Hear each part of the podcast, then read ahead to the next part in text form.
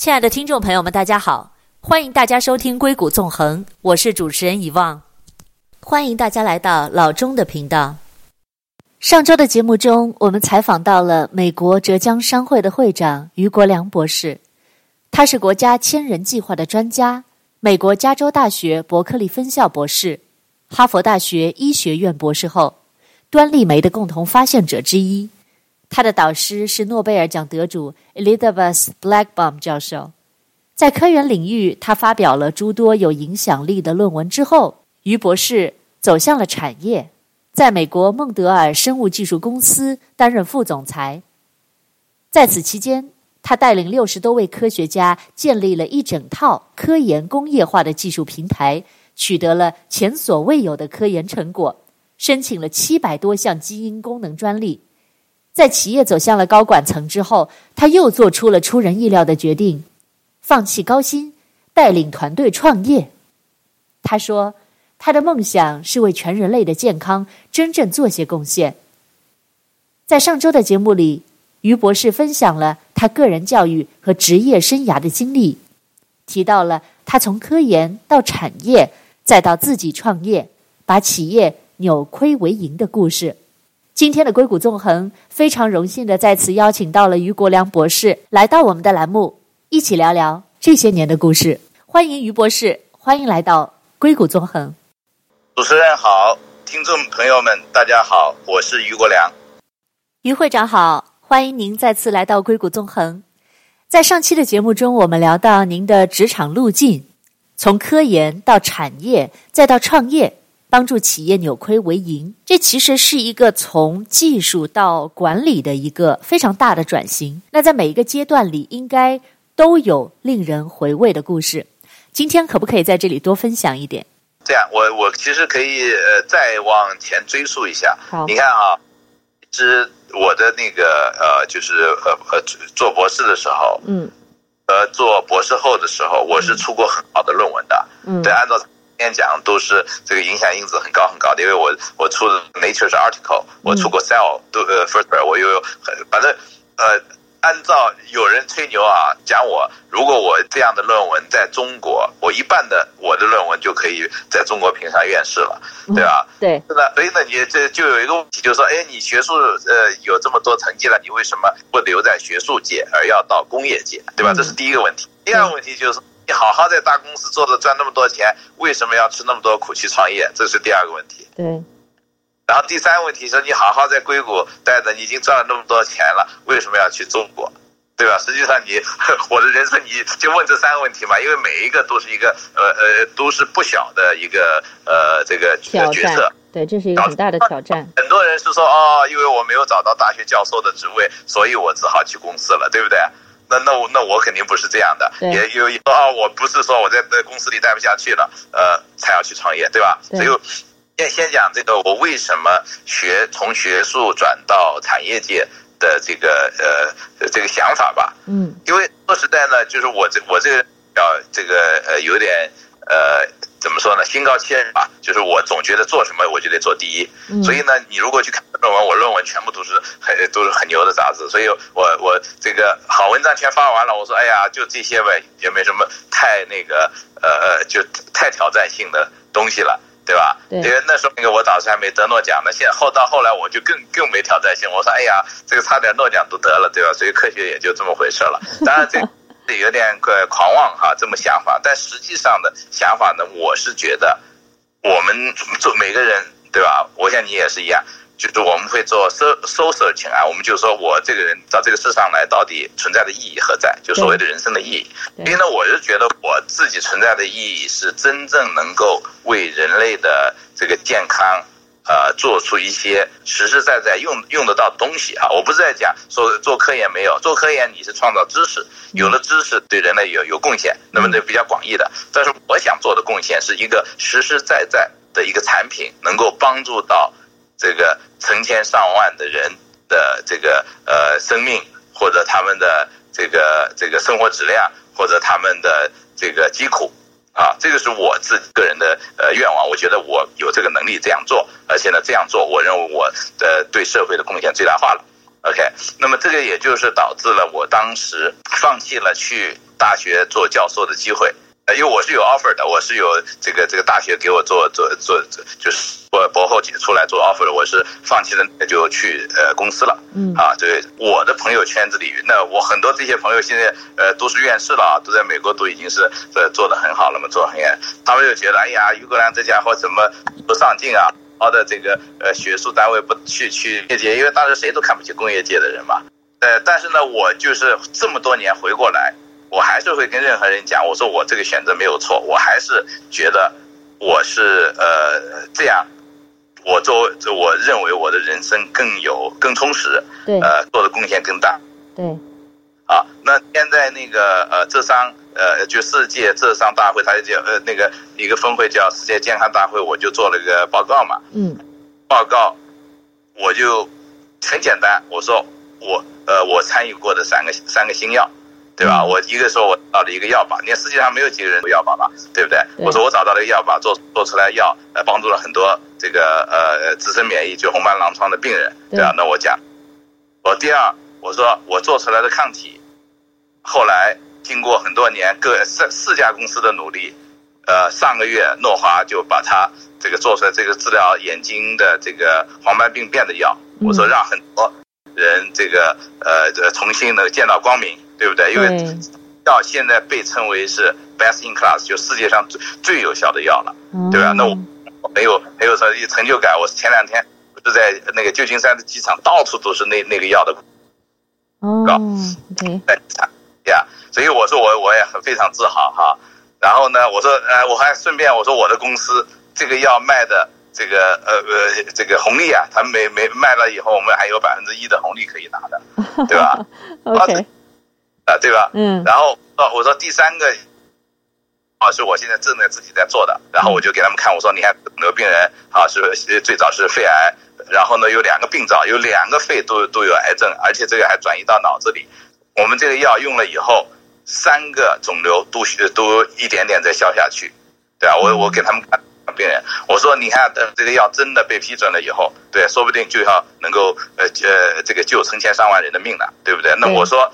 我不去讲呃，这个对我来说的这个经济上的一些回报，我光救了这么多人的命，我每天都能呃这个这个梦梦里对吧？对，所以呢，我就觉得我这真是非常的有有了这个这个这个成就了嘛，成就感对，非常成就感。所以呢，这个就是说呃回回回答第一个问题，说为什么从学术界转到了这个产业界做这个事，嗯，然后然后呢，第二个问题你刚才问的就是说。你好好的在大公司工作，对吧？工资也赚的也不少，你为什么就就就自己下海了，对吧？就是呃，这个不要在呃大的公司，因为我当时已经是很高管了嘛，对，对啊，自公子副副总裁赚的钱，然后一下海，先拿了我们家的房子抵押的钱去去去买了个专利，嗯，然后呢，把自己。呃，降了一半儿，然后带了一帮人就就往前冲，就就因为这个其实是非常有趣的故事，因为我们公司成立一个礼拜以后，这个纽约九幺幺事件就发生了嘛。哦，那个时候 OK，融不到钱，对吧？但是呢，这个经过一年以后，这个监呃不是一年，十年以后，这个监督以后，这个公司就呃还比较呃呃这个就是还还是赚了不少钱给投资人。回回报也是相当不错，然后呢，又分拆出来一个呃制药公司，嗯，这个制药 Apexigen 现在也在旧金山湾区，呃，杨晓东博士在做那家公司。我自己又回过来，呃，这么多年以后，说呃，该不该这样做？跳呃，跳到这个这个，呃，就是自己把自己投身在这个事情上，是不是应该做的事情？那我现在回过来想说，当然值值得了。所以现在很多年轻人来找我说，哎呦，我是不是应该创业？我永永远都说，当然应该了，对不对？你只有创业，你才会会把你的这个这呃这个才华发挥的最大化。亲爱的听众朋友们，我们先进一段广告。广告之后，我们再回来。欢迎关注我的公众号“硅谷纵横”，微信号 b a y 下划线六七八。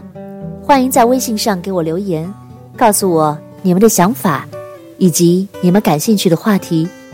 我们稍后回来。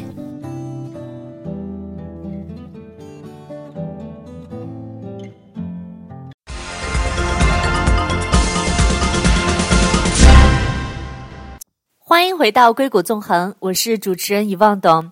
我们今天请到的重量级嘉宾是美国浙江商会会长于国良博士。于博士，在刚才的栏目里，我们聊到了您的创业经历。那在硅谷有很多朋友都对创业充满了热情，可不可以请您分享一下当时具体的经验呢？对，我，我曾经在很多那个就是大家请我讲创业经历的时候做一个报告，我有一个这个就是八个 P 的这个呃呃理论呢。嗯，我就是说啊，你如果想创业做公司，你首先要记得这个八个英文这个呃这个这个 T 字打头的字母。那第一个字就是 passion 嘛，passion 对吧？嗯，你必须。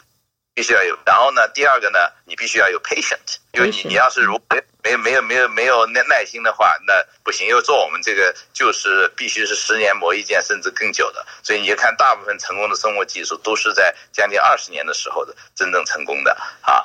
那么然后呢，这个第三个是要有这个这个要 persistent，就是你别做做做做了两三年，呃，就就呃这个熬不住了，就就放弃了。所以你要 persistent。对。然后呢？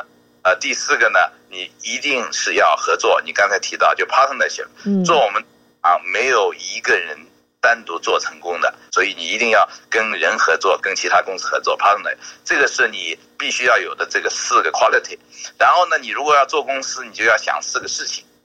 第一个事情呢，你最后你要帮助这个呃呃呃这个病人帮助健康，你做的产品是什么？你这个 product 是不是？在解决呃所谓的 unmet medical need，就是呃真正在临床上有这个呃这个需求的东西，OK，所以这个 product 非常重要，OK，P，嗯，第二，你这个的这个 product 哪怕有这个市场需求，我其实。早早就会想好，我说如果我这呃现在是做下来哪，这假使成功了，我如果没有钱赚，我也不会去做的，因为只要没有没有 profit，事情就是 non-sustainable。那么我就举个例子，就早年早年我可以选择做做抗体公司，我也可以做细胞治疗的公司嘛，对不对？对。那我为什么没有去做细胞治疗？做，因为我觉得细胞治疗公司太个体化了，没法赚钱。哦，没有 profit。嗯。哎，我就就没有 profit，嗯，对吧？然后呢，呃，你需要很多的人，people，嗯哼，你 run 你这个事情，这个这个这个 people 跟你的我前面讲的 partnership 是不一样的人哈，你能 partner 你的合伙人，你的 people 是你雇来的这个那些 team member，就是说，比如说，嗯，team member，比如说你需要这个呃懂得生产的，你要懂得这个 engineer 的，像我们就叫 protein engineer 或者是呃这个 molecular engineer，对吧？嗯，然后呢？需要管 quality 的，我们是需要管这个呃 regulatory 的，我们需要管 safety，我们是需要呃管那个统计的，我们需要管这个跟政府打交道的，就是那个 regulatory，就是等等等等的每一个方选缺一不可。OK，那有没有能力把有经验的人留住他们？这是一个一个挺大的本事，而且呢。我个人认为，大部分 entrepreneur 做不起来或者没有做大的，都是由于这个 P 没有做好。People，嗯，OK。那么最后一个是显而易见，就是要有 pattern，就是你要很多专利。你如果做一个产品有 profit，必然有很多人要来跟你竞争的，对，对吧？是。所以呢，你你一定要有壁垒。怎么壁垒嘛？现在通常都是通过呃专利来做。那我为什么我有那么多专利？因为我每做一家公司或者每参与一家公司，我都会给他们建立一系列的这个专利的呃防火墙吧，你就这么认为，就是说怎么样防止，早早就想好了怎么样防止你的竞争对手来攻击你。对，对这个这八个 P 要能够做到非常非常的不容易啊，这其实当中蕴含了大量的实践以及经验。是，我就觉得这个慢慢也是我自己悟出来的嘛。那么很多 这个年轻人就问我，哎呀。那个你为什么能够呃做这么多公司，也没觉得这个心烦气躁的，这个也没有说觉得忙不过来。对，我还是很潇洒，因为我还腾出呃将近三分之一的时间去去做公益呢，对吧？对。我说除了喜欢做科学，还做点呃这个呃就是觉得有有点意义的事情。然后我最近不是还写了本书啊什么的，所以看起来我还是挺闲的。哎，我要来拜读一下您的那个那个大作，到时候我去买一本。于博士，在您职场的过程当中，就是从当初的科研，然后到后来的产业，然后再到最后创业的过程当中，有没有令您印象比较深刻的，就是碰到的最大的困难跟得到的最大的收获分别是什么？可不可以为我们举几个例子？对，是这样。其实呢，你就说什么东西一一帆风顺是不可能的嘛。实际上啊，大家会说，哎呀，创业的血泪史啊，我们创业人是怎么样呃被这个投资人欺负呀，或者我们是呃这个做事情怎么艰难呢？就是大部分人，当你呃自己老是在给自己找一个理由，说为什么我是那么的不幸运，实际上你就能够列出很多很多很多不顺的地方，对不对？嗯，那。我是觉得这个可能跟跟心态有关系嘛，我你你也看看得出来，呃，不光是有 passion，我其实非常乐观，就是我觉得，当然你 make judgment 的 call，但是呢，你中间这个其实是会有非常呃难的时候，对吧？嗯、这个时候呢，你是不能讲给人家听的，就当时不能讲给人家听。比如比如说你公司。其实你银行里这个月工资都发不出来了，对。然后呢，你还要笑嘻嘻的在呃边上买买买这个呃买了一大堆呃这个这个呃 pastry 对吧？对这个啊什么拿到公司去高高兴兴的跟大家说啊，我今天请大家吃贝果啊，这我们好好干呐，怎么样怎么样怎么样怎么样？嗯。但你心里自己已经觉得最的低落的一塌糊涂了，对，对不对？可以能往。对不对？对或者或者我跑去，对吧？跟一个投资人或者跟一个合作伙伴开个会，结果呢，非常呃，就是这个会开得不太顺利，人家呃没有准备要要给呃投资，对不对？嗯、然后呢，就是被人家打了一顿一顿，但是呢，又又在车这个呃呃这这这个堵塞交通堵塞一个半小时，好不容易开到公司，对吧？对。那。啊，然后呢，你就马上得要换一副面孔，因为人家就问了，哦，怎么样呀？我们这个人家要不要给投资啊？对不对？然后你总是信心满满的说啊，那我现在有呃很多人都都在谈，总有一个会给我钱的，对吧？对。对 你你知道，我有一个非常具体的故事，你可以听听，也挺好玩的。嗯。那个，我我有一个这个呃创业导师吧，叫叫 Ken Fang，认识他吧？哦，我也听过。Ken 呢，对。那然后 Ken 就非常呃，就是 nurture 我吧，就是呃教我怎么成长嘛。所以呢，我啊那每一个月我就会去呃到他办公室，就是跟他聊一聊，请教一下。那么呃一呃久而久之呢，就有一个习惯，如果呢 Ken 比较喜欢我前一段公司里做的这个事情的好呃表现好呢，他就会叫秘书到。外面的这个 Starbucks 给我买一杯 Latte 回来。如果这个他不是那么满意呢，呃，他说哦，那边有有有热水，你自己给自己泡杯茶喝吧。哎，这个这是我上次，因为上次我在那个 CABS 得过，就是 Ken Fang Award 他们给讲的时候，Ken 就在我边上，我就跟他们讲了这个故事。Ken 说。都 开始说，我怎么知道有这个事情？但就往往很多事情都是这样啊，对，因为我有很多很多我跟我导师们之间的一些这这些事情啊。那我当然，然后呢，这件事情就是全公司人都知道啊，所以每次大家知道我去拜访 Ken 的时候，一回来，一进门，第一句话问的说：“你今天喝的是星巴克的咖啡，呃，自己泡的茶喝？” 对，这个很有趣。非常有趣吧？嗯，对吧？这，这个这个我刚才就就就举几个，我还算是比较幸运的一个人，我应该说我非常幸运，就是说是这样，很多公司我我见过的很多东公司认识的公司。往往合伙人之间会闹矛盾，然后呢，分道扬镳，甚至这个这个呃拔剑相对啊，这个是我见太多。那个非常其实是呃蛮可惜的，往往都是一个很好的技术，大家人都很很强的。呃，其实哦，我碰到一家公司，就也是我自己的公司，那么后后面我还是把它圆慢慢解决了嘛。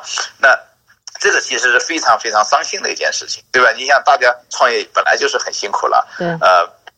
然后呢，这个呃，通常你既然跟人家一起呃创业，大家等于说 almost like a marriage，right？Yeah. 你感情上是投入很多很多的。那经常会这么好，你背后捅我刀子，对吧？这个是不是很伤心的事情？对。所以，所以呢，呃，我是觉得在呃创业的这个历程当中，这样的故事是屡见不鲜吧，就是非常非常多。那我自己真的我就觉得非常幸运，在我周周围的人，呃，我跟我一起。共事的人就是大家，呃，小摩擦都是会有了，但是呢，没有人说，呃，这个就是以以仇人相见吧。我至少到现在为止，所有跟我共事过的人，我叫他再跟我共事，大家都是会愿意再再跟我一起做的。所以我觉得这一点我还是蛮呃蛮欣慰的。亲爱的听众朋友们，我们先进一段广告。广告之后我们再回来。欢迎关注我的公众号“硅谷纵横”，微信号 b a y 下划线六七八。欢迎在微信上给我留言，告诉我你们的想法以及你们感兴趣的话题。我们稍后回来。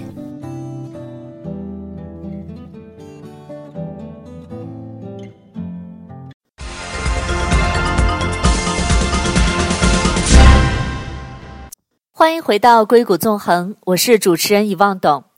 今天我们请到的嘉宾是美国浙江商会会长于国良博士。在刚才的节目中，于博士分享了创业要成功所需要具备的八个 P，这个部分创业的朋友们就可以参考一下。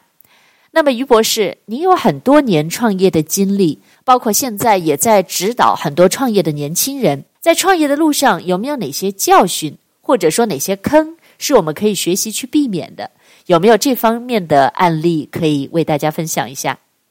还有那个更更更惨的，嗯，我认识呃，可能还不止一家公司，比如说两个合伙人、三个合伙人，嗯哼，结果做了几年以后，其中一个人没了，死了，哦，你知道这个是非常非常惨的事情哦，对，啊，然后这是一个，然后还有什么？还有。辛辛苦苦做到已经都有点成绩了，因为你等你默默的时候，没人来找你麻烦。有点成绩之后，一个 lawsuit 把你整个公司给拖垮了。呀，对，对吧？这是一个问题。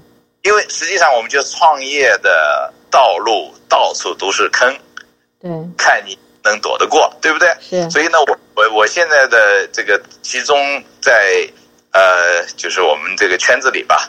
是是属于呃给人家呃这个呃提建议避坑的人，对吧？我就说，哎，你好几年好以前我做的就是我帮的公司，我能够看到他要碰到什么问题，然后我教他，你赶紧去做这个这个，才让他避免了我前面讲到过的一些一些问题。比如说，呃，很多人会比较乐观，以为我现在银行里也有还有钱，到时候我还是融得到钱的，对吧？嗯，对。我其实这个 case at all。